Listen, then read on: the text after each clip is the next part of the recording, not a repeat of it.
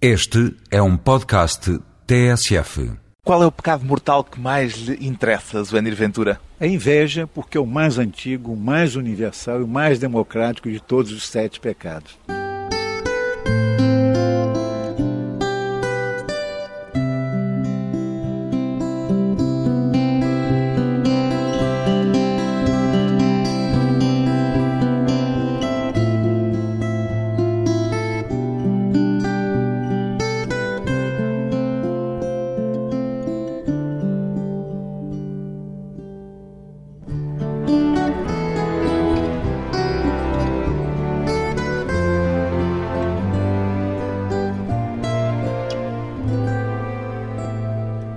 Zuenir Ventura, 74 anos, jornalista e escritor, são sinónimos para si uma coisa e outra? Escritor e jornalista, Zuenir Ventura? São, eu convivo muito bem com essas duas, transito entre essas duas atividades muito bem. Sabe? Dizia que há tempos que gosta da expressão jornalismo literário. O que é que entende por jornalismo literário?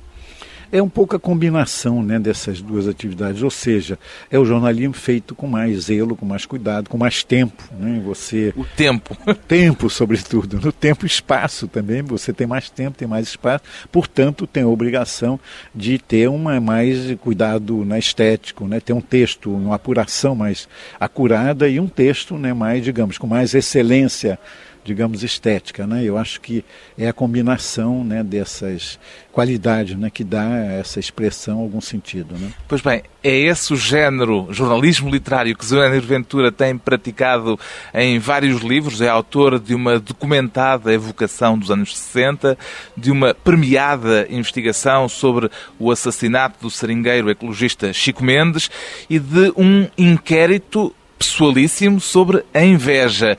Inveja Mal Secreto, agora com a edição portuguesa, é sobretudo ficção ou reportagem, Zuenir Ventura? Olha, na verdade tem uma base de reportagem, de investigação muito grande, mas é ficção. E é muito bom quando você trabalha a ficção com base na não ficção. Porque... Como é isso? Como é que pode juntar ficção e não ficção? Pois é, um, um, tema como da inveja, né, que é um tema, eu não sou antropólogo, não sou, eu sou jornalista, então eu precisava me informar muito. Então eu fiz pesquisa junto aos psicanalistas, junto aos sacerdotes, confessores, e junto, sobretudo, nos terreiros de Umbanda e Candomblé. Onde Ou seja, grande... nos locais onde as pessoas se confessam, no fundo. Como é um pecado inconfessável, então eu disse, bom, eu vou, onde é que né, você pode encontrar alguém? Nesses lugares. Né? Então aí tem histórias fantásticas. No livro tem histórias que as pessoas acham que são de ficção e na verdade são histórias reais. Então essa mistura no livro. Tem histórias que parecem reais e são de ficção também?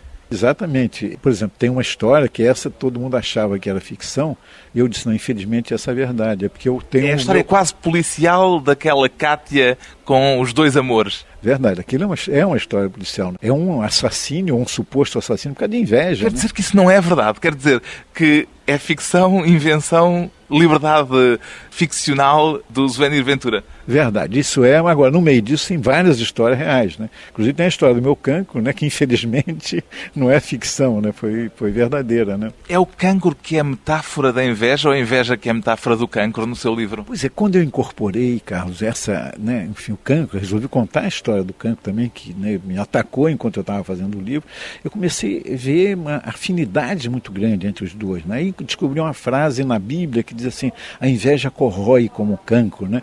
Então eu vi que tinha a própria metáfora, símbolo do cancro, é o caranguejo, né? que corrói em silêncio, igual a inveja.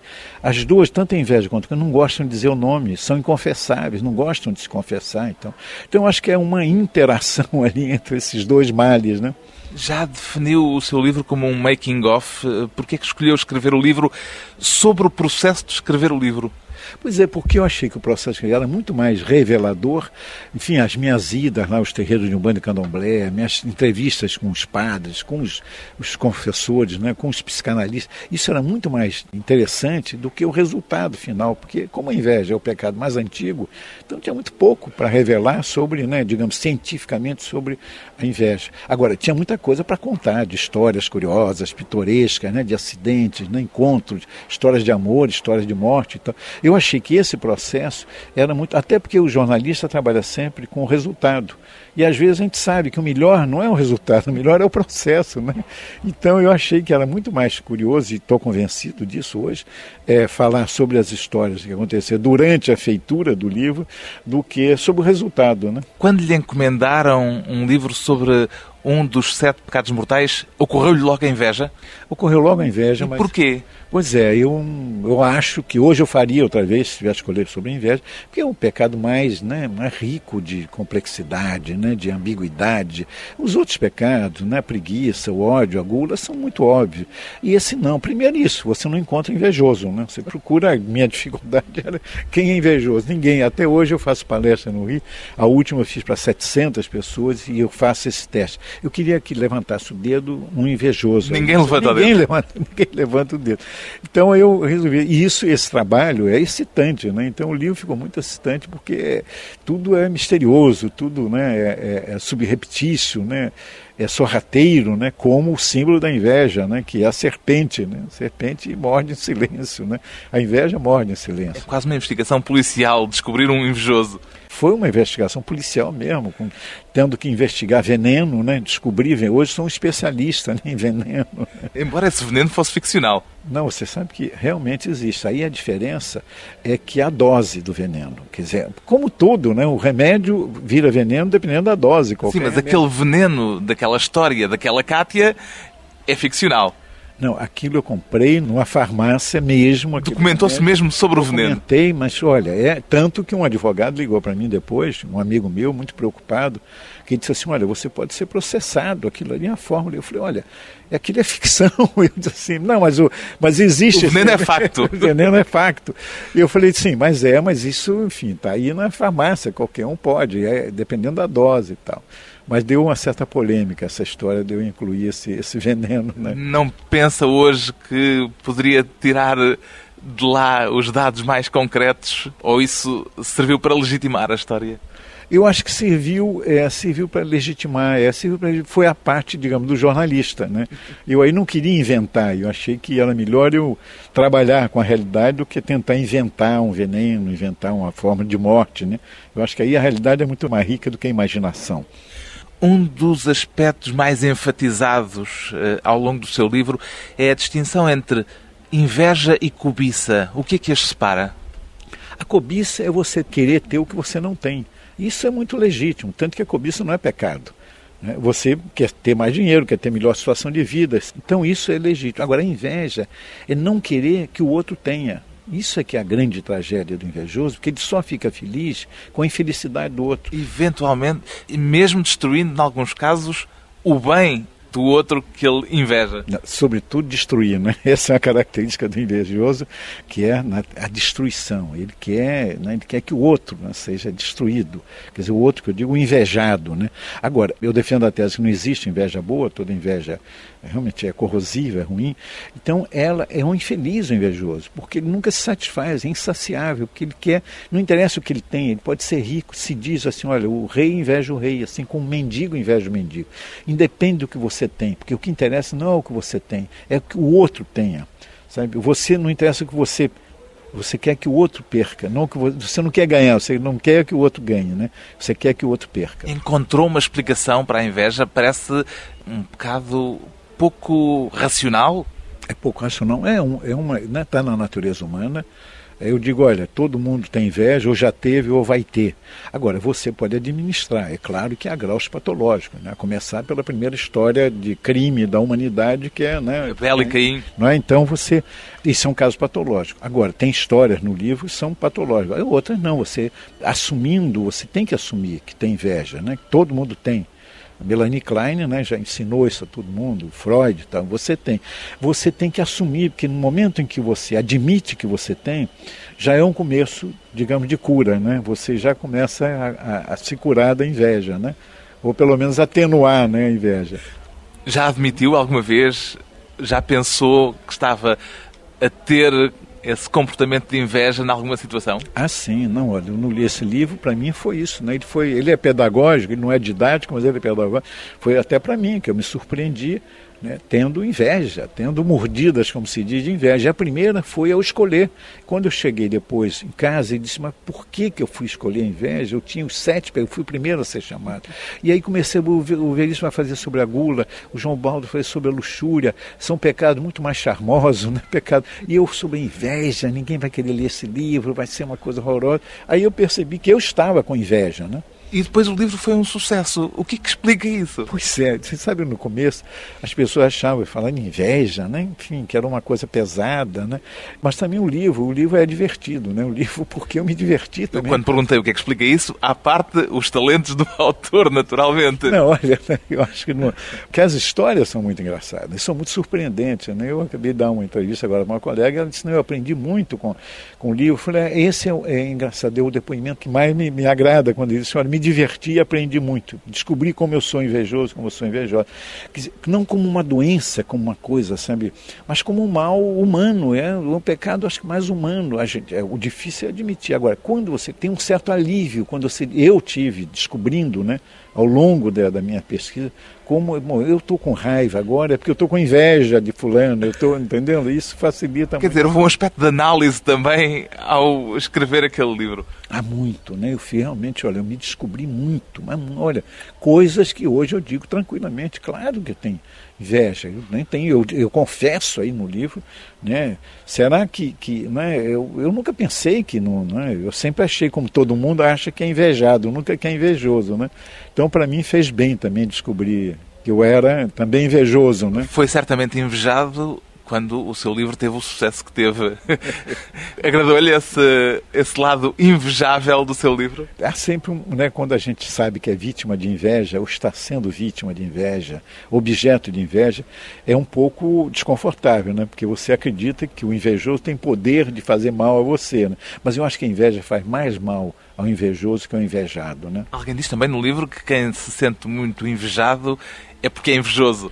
Isso foi a mãe de santo que me ensinou isso. Olha, desconfie das pessoas que dizem assim: não, eu não tenho inveja, eu sou invejada. Disse, em geral, as pessoas, quando dizem que são muito invejadas, é porque elas são invejosas. É uma forma de escamotear, né? Inveja, mal secreto. Depois de uma breve pausa, voltamos com Zuenir Ventura e o jornalismo de causas.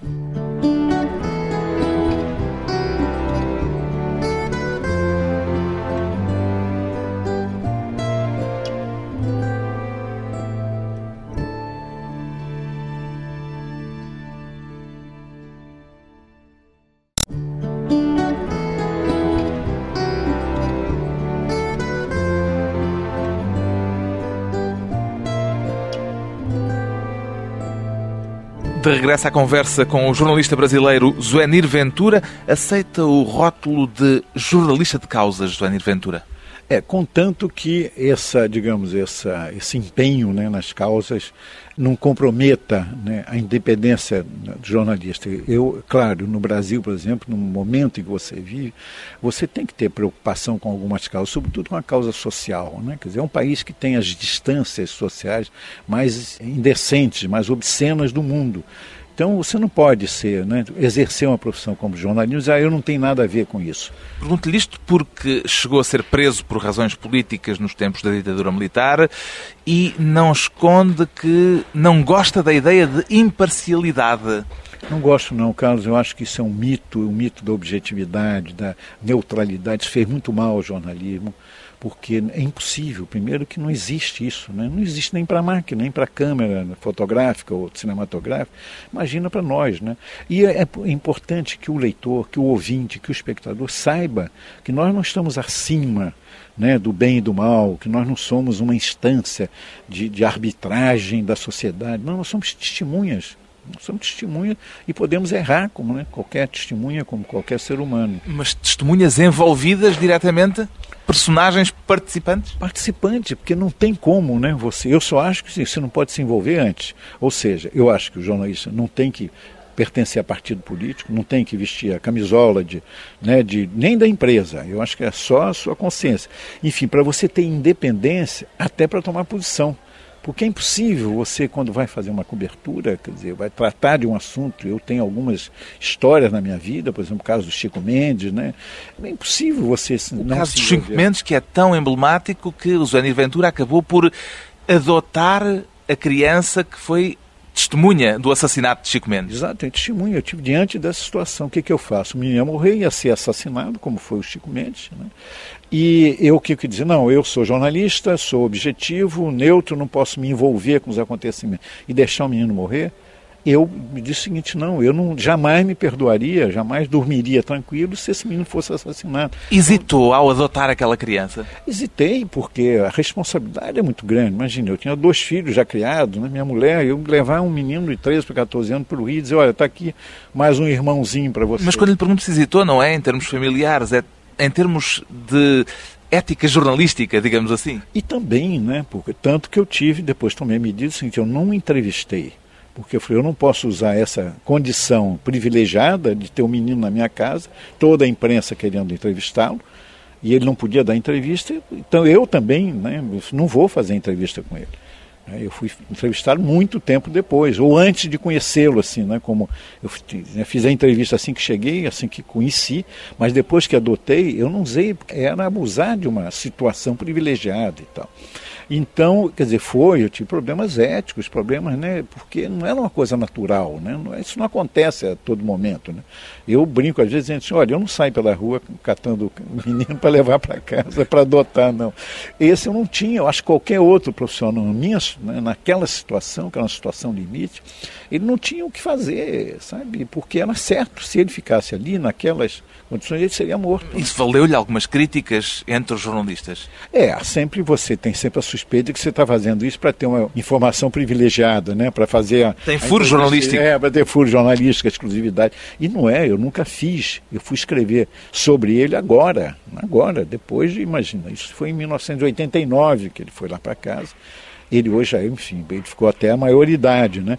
mas só muito depois. E ele sempre querendo que eu escrevesse a história dele, pedindo para escrever a história dele. O senhor, escreve a história de todo mundo, não escreve a minha história e tal. Mas porque eu não queria né, me, me valer dessa condição privilegiada. Que perigos é que reconhece nesse envolvimento, às vezes tão pessoal e tão íntimo como foi o caso nessa reportagem sobre o Chico Mendes. Eh, que perigos é que reconhece nisso para a atividade de jornalista? perigo é esse, né? Você, quando você se envolve, você perde a perspectiva, né? Você perde um pouco, né, a perspectiva crítica que deve estar presente sempre no olhar jornalístico, né? Agora, eu acho que a melhor coisa que você faz nessa situação é você não não ser hipócrita, é você revelar, né? Eu fui criticado, por exemplo, porque quando eu entrevistei os, os assassinos, eu numa, numa, matéria eu falei do meu nojo físico, né, diante de um do assassino, de um deles, porque era uma mistura de nojo moral e nojo físico e tal. E um colega disse, ah, mas ele já tomou partido. Eu falei, claro, eu podia fingir que estava achando muito natural, muito simpático aquele criminoso na minha frente, né, com a dentadura caindo, meio espumando e tal. Eu preferi dizer que eu estava sentindo aquilo. Eu acho que isso foi muito mais para, né, muito mais honesto e melhor para quem estava lendo, dizer, olha, o Zani sentiu isso do que eu fingir que não estava sentindo nada. Né? Essa hipocrisia de você né, querer se colocar acima das contingências, eu acho que isso é que faz mal. Então, eu acho que o importante é você dar espaço a quem está te lendo, ouvindo, vendo, para dizer: eu não concordo com esse cara, eu não concordo com o que ele está dizendo. Né? Do que você ficar, sabe, atrás né, de, uma, de uma atitude diante de uma atitude hipócrita, né, não, não, querendo revelar a sua posição. Eu acho que é mais honesto revelar do que escamotear. A palavra objetividade tem ainda algum sentido para si? A não ser como busca. Claro que você né, procura ser mas não objetivo, você trabalhar com informação, você sabe que você não pode trabalhar só com opinião. O ideal é que você dê a informação né, e que depois dê a sua opinião, dando margem para quem está te ouvindo, lendo, de, de dizer eu não concordo, mas você tem que dar a informação. Então, essa busca de objetividade no sentido em que é melhor você trabalhar com substantivo que com adjetivo. Né? Nas suas memórias publicadas recentemente, faz uma certa autocrítica de algumas decisões editoriais que tomou. Já se arrependeu de algum tipo de envolvimento, desse envolvimento de que temos estado a falar? Olha, o capítulo mais polêmico né, desse livro de memória é uma história, uma história com um dos nossos maiores escritores, nosso maior memorialista, que é o Pedro Nava. O Pedro Nava deu um tiro na cabeça um dia, sem deixar nenhuma carta, nenhum bilhete, nenhuma explicação. E nós, naquele momento, há 20 anos atrás, praticamente toda a imprensa, nós nos omitimos em relação à causa daquilo. Descobrimos qual era a causa. O que, que era? Ele estava sendo chantageado por um que chama um garoto de programa, né? alguém. Ele tinha uma condição que só os amigos sabiam, né, de, de homossexualidade, e por preconceito, por uma série de coisas, pressão, nós não, não falamos nisso. Preconceito sexual? Sexual, né? preconceito social individual em relação à homossexualidade, de se achar que, imagina, um grande escritor não pode ser homossexual, como se isso né, denegrisse a imagem, como se isso fosse depreciativo e tal. Então, naquele momento, eu resolvi, por exemplo, contar agora a história, 20 anos depois, uma história, história que todos nós nos arrependemos de, naquela época, não ter. Primeiro, deixamos um, praticamente um criminoso livre foi uma chantagem.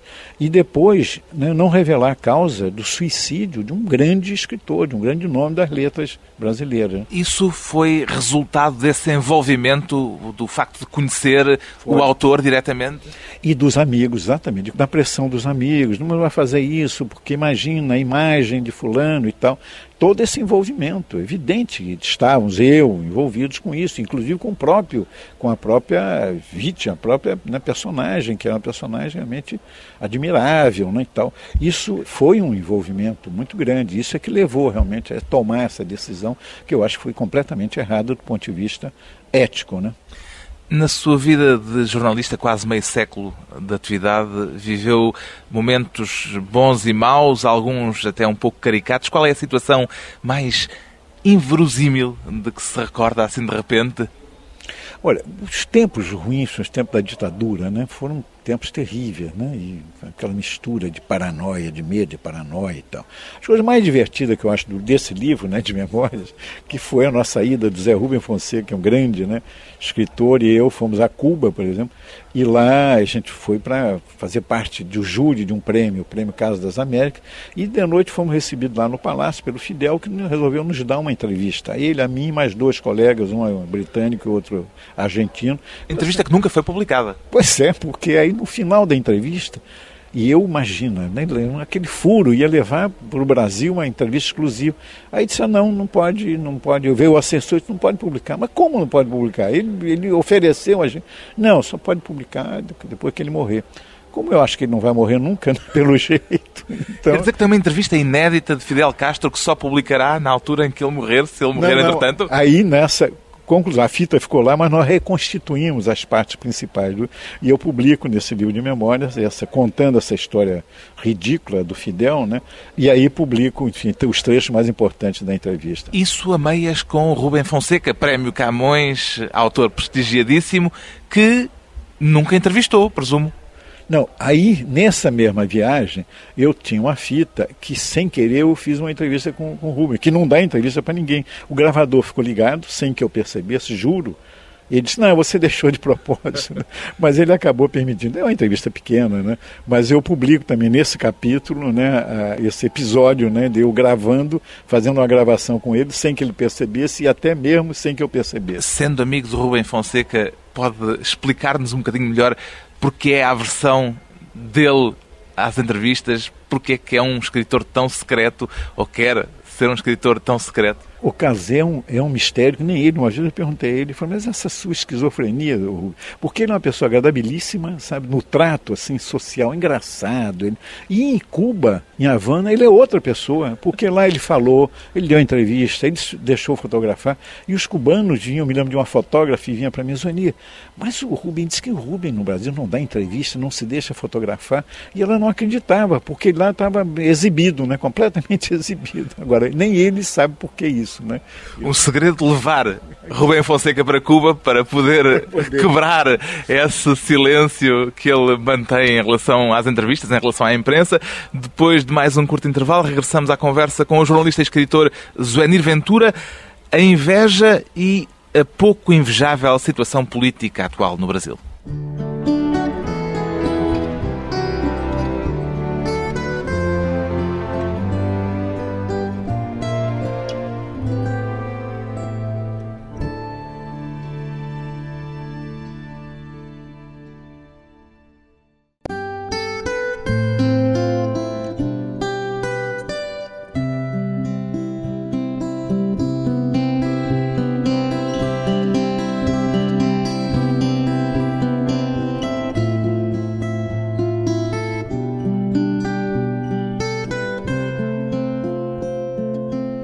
Convidado hoje para a conversa pessoal e transmissível, Zuanir Ventura, o autor de Inveja Mal Secreto. Por que é que diz que a inveja é o pecado mais popular do Brasil, Zuanir Ventura? Porque foi feita uma pesquisa para o meu livro, exclusiva, né, feita pelo IBOP, que é o maior instituto de opinião e pesquisa do Brasil, e chegou à conclusão seguinte, né, que a maioria esmagadora das pessoas ouvidas reconheciam a inveja como o pecado né, mais reconhecível, portanto mais popular. Né? Agora, na hora que perguntava assim, você sente inveja? Então a maioria esmagadora dizia, eu não, nunca Lá senti. está, a inveja existe, mas ninguém a pratica. Ninguém pratica. Então é, é, é, muito curioso, né? Porque hoje foi, graças a ele, foi quantificado isso. Dizer, o brasileiro é, é invejoso, entendeu? No prefácio a esta edição portuguesa, Miguel Sousa Tavares pergunta, ironicamente, a certa altura, onde é que os brasileiros terão ido buscar essa propensão para a inveja de que o Zuenir fala? Acha que isso faz parte do legado que os portugueses deixaram no Brasil? Pois é, esse eu vim aprender isso aqui. Vim aprender com os portugueses, hein? Não, não me intrigue com os meus queridos amigos portugueses, mas aqui as pessoas... Não há problema, pode falar à vontade, porque como explica no seu livro, ninguém se sente ofendido, uma vez que ninguém reconhece em si próprio esse pecado da inveja, portanto todos pensam que está a falar do outro e não deles próprios. Mas há uma coisa curiosa, né? Porque há um dos psicanalistas diziam que uma ocorrência de inveja muito grande entre as mães e as filhas adolescentes, que as mães em geral invejam as filhas adolescentes, porque são, enfim, mais jovens, né? Claro, e às vezes mais bonitas, têm mais futuro e essa inveja. Eu me pergunto, será que Portugal, né, que é uma espécie de mãe nossa, né, de, que descobriu, não tem essa mesma inveja em relação ao país que é mais jovem né? Não digo que seja mais bonito, mas certamente é mais jovem e, portanto, supõe-se que tem um futuro maior, né? se contar né, cronologicamente. Então, mas eu acho que há, tem até um ensaio aí que eu estou doido para ler, do José Gil, sobre a inveja em Portugal, né? Agora, tem um episódio, que é um episódio que eu gosto muito, dos Lusíadas, né? Que é o episódio né, do Velho do Restelo, né? Que ele fala na vancobiça, né? Na vaidade e na vancobiça, né? Quer dizer, na atitude, das, né, naquele gesto, naquele momento, né? Em que estão né, os portugueses saindo para aquela aventura louca, né? Maravilhosa, né? De um território desconhecido para o mundo, né? Ignoto, né? E que ele fala né, na, na vancobiça. E a vancobiça é a inveja, né? A cobiça e a inveja cobiça, são coisas diferentes. Diferente, mas não, veja só. Eu digo que no livro que a cobiça é você querer ter o que você não tem o que é legítimo, tanto que não é pecado. O pecado é a inveja, porque a inveja é você não querer que o outro tenha. Né? Agora, a van, ele chama de vancobiça, me levou a achar que a Pensar que é inveja. Que é a inveja, a vancobiça é a inveja. Esse velho do Restelo era aquele que se opunha aos descobrimentos. Se opunha aos descobrimentos e dizia, gente, olha... E ele via atrás do descobrimento coisas, a violência, a barbárie, né? Era né, aquele espírito de porco, como se diz, não sei se tem essa expressão em português, tem muito no Brasil, espírito de porco, que é o espírito do contra, né, aquele que está sempre contra, né, mas ele é aquele, né, aquela consciência, a consciência do risco, a consciência da inutilidade, né, da vaidade, da vancobiça. Né? E reconhece que havia alguma razão nesse olhar pesado do velho do Restelo? É, segundo ele, é. E aí tem uma coisa curiosa que eu aprendi hoje também em Portugal, que a última palavra dos Lusíadas é inveja, né? Mas eu acho que é um tema, eu quero sair daí, quero ler o ensaio do Zé Gil, quero aprender mais com português, para saber até em que medida essa expedição, essa grande aventura, né? Toda vez que eu vou, eu vou a, Belém, eu vou a Sim, e já disse pra... que os Lusíadas são o seu livro de cabeceira, continuam a sê-lo? Exato, eu adoro Lusíadas, só não digo mais porque fica muito besta no Brasil, você diz, os Lusíadas são meu livro né, de cabeceira, fica parecendo uma coisa pedante, mas eu adoro, adoro porque eu tinha uma professora de português maravilhosa, Cleonice Berardinelli, que é muito querida e conhecida aqui nos meios acadêmicos e tal. Então eu realmente adoro, adoro Lusíadas. A situação política atual do Brasil não é propriamente invejável, pode-se dizer assim. Não é não, Carlos, não é, infelizmente não é. Tem solução? Eu acho que tem. Eu sou, eu sou como sou otimista, né? eu acho que. Perguntei-lhe isto justamente por se confessar um otimista militante. Não, porque eu acho o seguinte, aí eu, objetivamente, toda crise, seja a crise existencial, né, a crise política, ela tem um lado, evidentemente, perverso, ruim, mas tem um lado positivo. Todos nós já vivemos crises existenciais e saímos sempre melhores dessa crise, porque você sai mais maduro, você aprende mais. Eu acho que o Brasil vai sair dessa crise, vai sair mais purificado Porque está havendo um processo de purgação. Que a gente está vendo hoje, a metáfora não é agradável, peço perdão né, pelo mau gosto dela, mas é um, é um tumor, é um furúnculo, é alguma coisa que está sendo exprimida. É desagradável, cheira mal, mas é preciso fazer isso. E se isso for feito até as últimas consequências, e tem que ser feito, ou seja, punir os, os culpados, né? quer dizer, revelar a corrupção, revelar esse mal endêmico no Brasil da corrupção, que nunca foi feito desta maneira, eu acho que se isso for feito, o país vai sair melhor dessa crise. E é isso que eu espero. As últimas consequências podem tocar o presidente Lula? Eu acho que pode, e é, é, fundamental né, que não se tenha restrições, porque eu acho que a nossa democracia até está dando provas de ser muito mais sólida do que nós mesmos pensávamos. As instituições até agora não foram tocadas. Mas isto não é já uma repetição do que aconteceu com Collor de Mello na altura? Foi até às últimas consequências? Foi em relação a ele, né? mas o problema é o seguinte, é como se fosse um caso né, de uma pessoa, de um personagem que era corrupto, ou de, de um pequeno grupo. E hoje você vê... Agora é o sistema. Que é um sistema. É isso que é novo e que é fundamental, que é todo o sistema e que não é de hoje não foi inventado pelo PT, embora o PT tenha exagerado né, na dose, mas não foi inventado. Isso né, você achava que era, na verdade, um desvio, né, que fosse né, uma coisa. Não, era é isso, como você disse, era é do sistema, é uma coisa endêmica. Então é preciso que isso seja combatido como você combate uma doença endêmica. Você não combate isso botando né, um remédiozinho, botando um esparadrapo. Você só faz isso espremendo isso, expurgando né, e fazendo com que tudo isso de ruim saia. Né, do sistema. Lula chegou ao poder com um capital de otimismo que provavelmente nenhum outro presidente antes dele teve, esse capital de otimismo perdeu-se, entretanto?